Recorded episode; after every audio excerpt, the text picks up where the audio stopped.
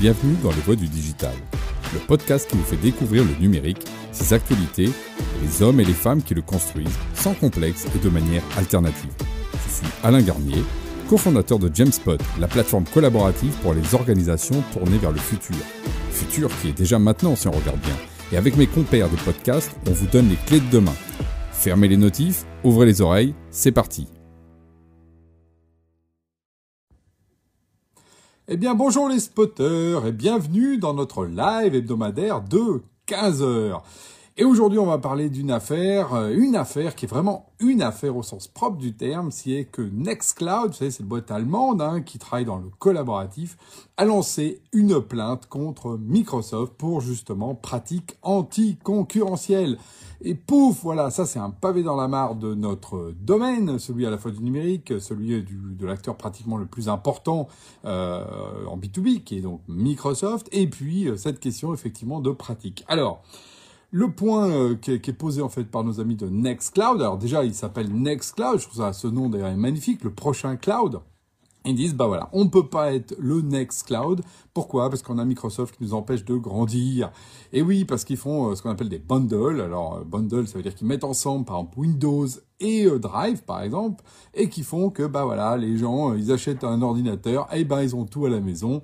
Ils ont Windows, ils ont un Drive pour mettre des documents, et puis ils ont Teams pour communiquer. Donc, pourquoi ils iraient acheter d'autres trucs? Surtout qu'on leur donne moitié gratuitement. Et donc là, voilà, nos amis de Nextcloud disent, voilà, ça, c'est des pratiques anticoncurrentielle et donc ils attaquent alors au niveau européen, au niveau allemand, donc euh, et ils vont un petit peu partout. Alors, premier point, pourquoi j'en parle? Parce que déjà, c'est que la situation sort enfin au grand jour, parce qu'en fait, c'est une situation que tout le monde sent, tout le monde connaît. Euh, vous pouvez voir dans la presse, il y a eu beaucoup de, de prises de parole, etc. Sauf que là, c'est le premier qui parle et qui euh, sort ça de manière forte. Alors le premier, pas tout à fait, parce que je rappelle qu'on a quand même Slack euh, qui avait attaqué, donc un, Américain euh, qui avait attaqué. Pourquoi? Ben Parce qu'effectivement, il voulait remplacer Microsoft comme comme page d'accueil pour et puis en, outil de travail au quotidien, remplacer même le mail, hein, qui est le point fort aussi de, de, Microsoft. Et là, évidemment, il s'est retrouvé avec le même problème quand Teams est arrivé. Il a été écrasé, euh, tonton Slack, et pourtant c'était une belle machine.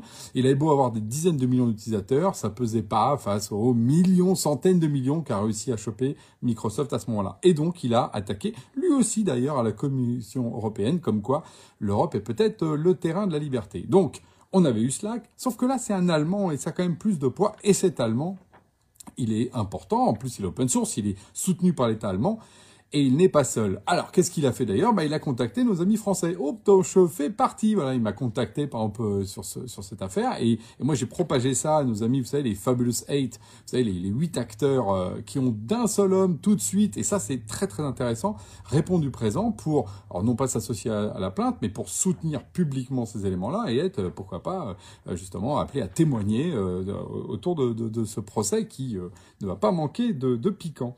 Et donc, c'est très intéressant de voir que un, les Français sont unis, les Français du collaboratif face à ça, et vous pouvez aller voir hein, sur la page hein, qui s'appelle euh, antitrust.nextcloud.com.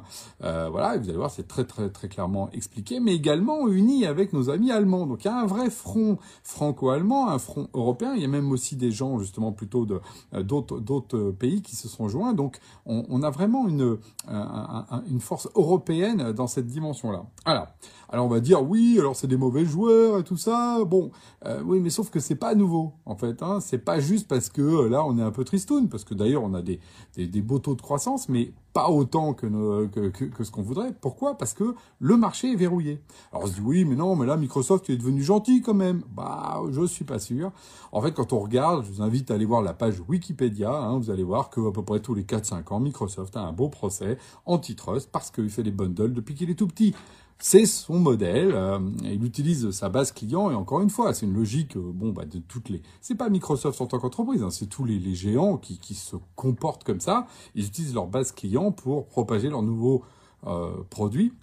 Sauf que là, ils le font en bundle, c'est-à-dire ils les mettent ensemble et en plus, ce qu'ils font, c'est qu'ils les rendent gratuits, ce qui s'est passé avec Teams. Et là, évidemment, et, il rafle le marché, puis après il se rattrape un peu plus tard et tous les gens se plaignent qu'ils payent trop cher. Voilà, c'est ça le mécanisme qui est répété. Alors, vous pouvez voir, il y a eu Windows, il y a eu Internet Explorer. Je rappelle que c'est grâce au fait que euh, la Commission européenne a attaqué sur Internet Explorer qu'ensuite, il y a eu euh, toute l'émergence, justement, de ce qu'on appelle aujourd'hui les GAFAM. Google n'existerait pas aujourd'hui s'il n'y avait pas eu cette libération et Chrome ne serait pas là aujourd'hui et euh, je ne parle même pas de la force qu'a eu Google de pouvoir introduire, justement, son propre navigateur. Eh, comme quoi, hein, c'est quand même important ces trucs-là. Pour tous ceux qui pensent que le libéralisme, c'est pour les autres, euh, il y a eu les précédents. Pareil avec Windows Media Player. Il y aurait euh, Windows Media Player a été cassé à un moment donné parce que voilà. Et bon, bah, comme par hasard, Deezer, Spotify ont grandi. Ah chouette, deux boîtes d'ailleurs euh, européennes. Donc oui, ces oligopoles, il faut à un moment donné les empêcher de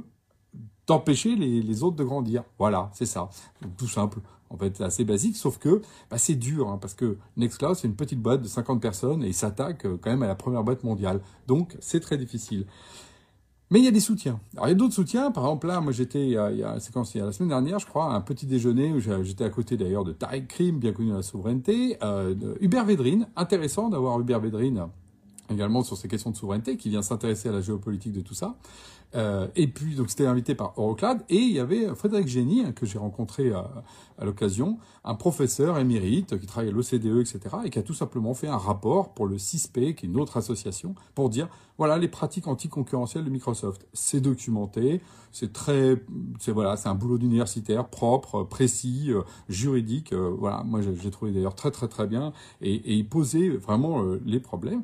Et donc, on a donc ce Nextcloud, qui dit Microsoft, voilà, le professeur Génie qui le montre, et face à tout ça, l'Europe est en train de mettre en place ce qu'on appelle le DMA, le Digital Market Act, qui permettra en fait d'anticiper ça. Parce que si vous reprenez la page Wikipédia, qu'est-ce qui se passe?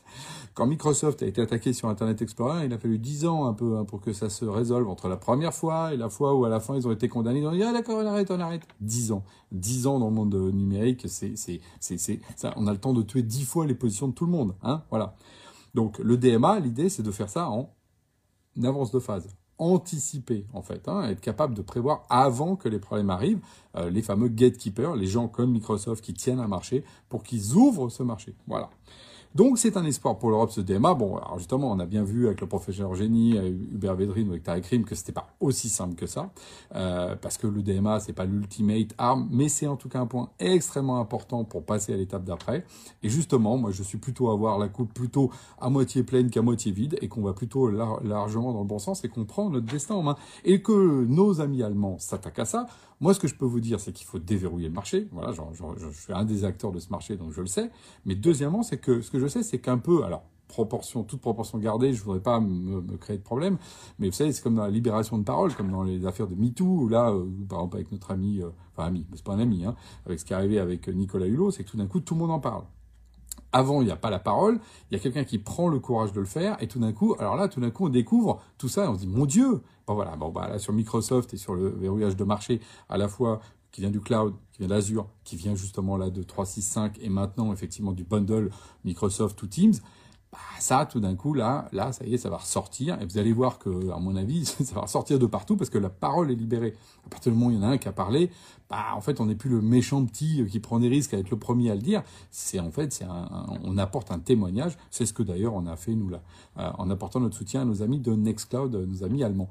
Donc, moi, ce que je dis, c'est que préparez-vous à avoir, à mon avis, euh, la parole libérée, ça, ça c'est un point, qui va permettre, je pense, de réouvrir ce marché, qui était un petit peu fermé quand même, hein, quand même ultra monopolistique, pour plus d'innovation, plus de plaisir, plus de culture différenciée. Toujours cette même idée qu'effectivement, on a besoin de plutôt de variété plutôt que de centralisme. Pourquoi donner tout à la même entreprise hein? On n'a pas voulu ça du monde soviétique, on n'a pas voulu ça du monde chinois. Pourquoi est-ce qu'on voudrait ça du monde capitaliste hein? Voilà. Vivons heureux, vivons dans la diversité. Sur ce, je vous dis à la semaine prochaine pour des nouvelles aventures numériques. Restez en contact.